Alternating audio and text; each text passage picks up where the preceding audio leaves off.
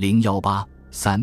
援助越南独立运动。太平洋战争爆发后，中国官方对于越南独立运动的态度趋向积极。一九四二年三月二十三日，国民政府立法院长孙科在《中央日报》发表文章，首次公开主张越南应该获得独立。他要求美国总统罗斯福和英国首相丘吉尔宣布一项太平洋宪章，保证联合国承认印度、越南。韩国及菲律宾的独立地位，此一意见引起国际社会的广泛注意，也激励了越南独立运动志士的斗争情绪。中国第四战区司令长官部开始积极主动地联系越南独立运动各党派，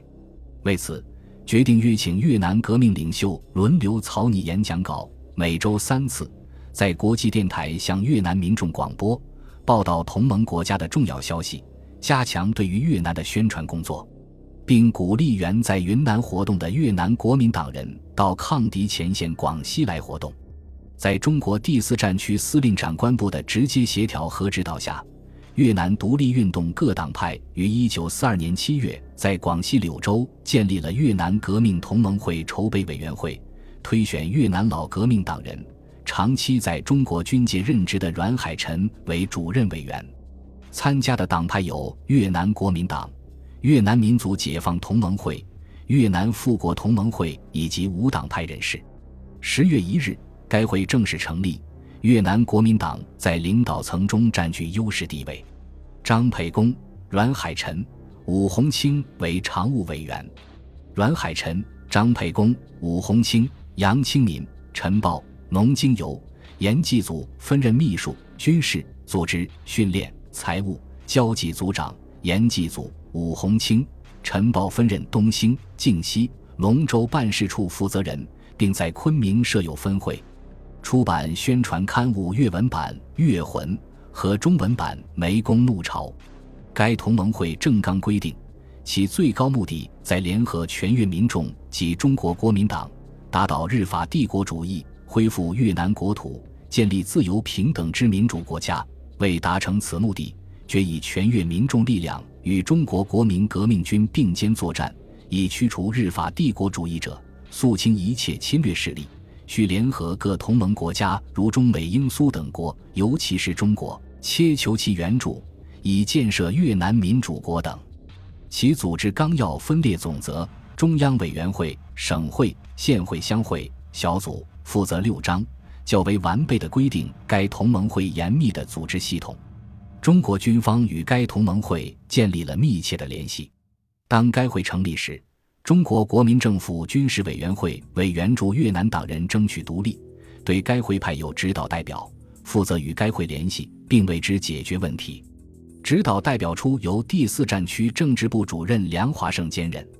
一九四三年五月，梁调职，由侯志明继任。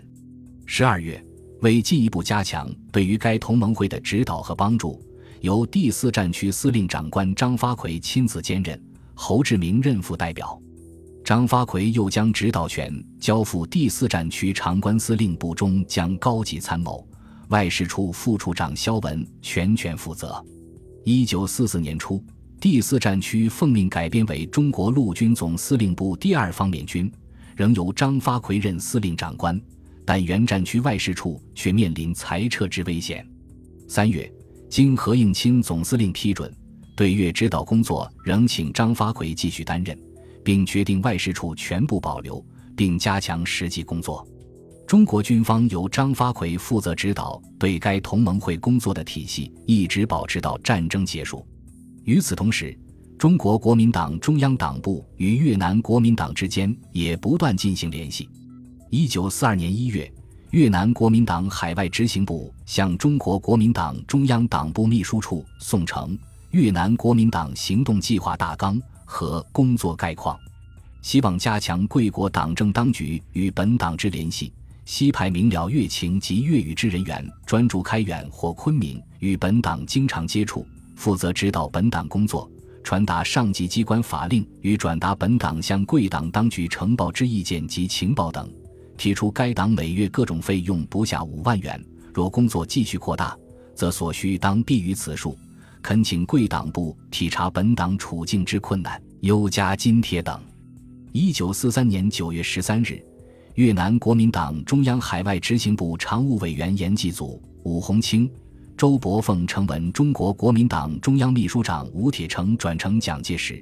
对越南革命同盟会成立一年来的工作提出严厉批评。有因权力问题互相暗斗，有因工作意见各走极端，与过去十余年间各党派互相倾轧情形如出一辙。提议组织越南革命行动委员会，集合越南之热血青年及有为干部，加以组织训练，并主张该行动委员会拟由本党直接指挥，仍立越南革命同盟会，务使权力集中，指挥统一，争取工作之高度效率。要求国民党中央派员主持组训事宜，指同盟会各党各派仍拟由指导机构加以整顿调和，使不致分散革命力量。或阻碍革命事业之开展。随即，该党迅速提出了越南革命青年行动委员会会章草案和会员训练大纲。次月，该党海外执行部又向中国国民党中央秘书处送呈了越南国民党现阶段革命方略等重要文件。现有的档案资料中，虽未发现中国国民党中央对于越南国民党提案的回应。但仍可断定，中国党军机关对于越南独立运动的分头指导情况是客观存在的事实。这种情况在战争临近结束时表现得尤为明显。一九四三年底，张发奎亲自兼任对越工作指导责任后，设置了一个指导代表办公室，加强对于援越工作的领导，并着手改组越南革命同盟会，以扩大其群众基础，壮大越南独立运动的力量。由于越南革命同盟会成立以后，在对越南国内活动方面未能有所作为，而第四战区司令长官张发奎为配合入越作战，急需协助越南革命力量回越活动以为响应，遂逐渐看重1941年8月重返中国的越南共产党胡志明及其领导的越盟在国内的力量。当时胡志明尚为国民党地方当局囚禁之中。张发奎决定释放胡志明，并让他参加越南革命同盟会的改组工作。一九四四年三月，越南革命同盟会海外革命团体代表会议在柳州举行，并重组领导核心：张培公、张忠凤、陈豹、蒲春绿、严继祖、黎松山、陈廷川当选为中央执行委员，阮海臣、武洪清、农清游为监察委员。胡志明、阮祥三当选为候补委员。该同盟会改组后，越南共产党势力大增，而越南国民党的影响力却有所下降，甚至发生了越南国民党占据主导地位的越南革命同盟会云南分会被强行改组，越南国民党领导人严继祖和武光品被第四战区逮捕事件。这一事件引起中国国民党中央的直接干预。但已造成越南国民党在该同盟会中的失势。一九四四年六月，胡志明与从越南来到柳州的黄文欢见面，根据越南国内革命形势，决定抓住这一有利时机，争取在中国军方的支持下回国活动，直接领导越南的独立解放事业。胡志明迅速向张发奎提出了入越工作计划大纲，其工作目的是：一。传达中国政府扶助越南民族解放的决心；二、发展越南革命同盟会的组织与力量；三、制策应入越之华军与其他盟军之准备工作；四、越南之完全独立自由。其工作纲领是：一、领一部干部人员秘密遣返越境自龙州至平孟一带，先行观察及实施计划展开之工作；二、在东兴秘密召集一部忠实能干人员。开设一个短期训练班，授以尔后工作的方式与技能。三、曾经训练的人员，以秘密及武装公开式的宣传去号召人民、领导人民。四、国内各党派团体，并促进其团结及参加同盟会，筹开全国代表大会，从事实际的革命工作。五、游击根据地等，并详细拟定了组织实施、宣传实施、训练实施的方案，编制了经费预算。该计划大纲深得张发奎赞赏，在报送中国最高当局批准后付诸实施。八月九日，胡志明率领战地工作总队十八人入粤从事策动工作，中国军方提供入粤旅费五万五千元，补助费一万元，招致越南青年来柳受训旅费一万元，以及护照、公文、药品等。由此，越南独立同盟在国内开创了越南独立运动的新局面。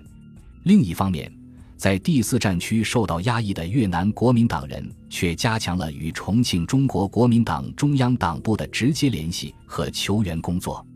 中国官方内部环绕着援越方针的争执也日趋尖锐。当中国国民党越南支部领导人严继祖等被捕后，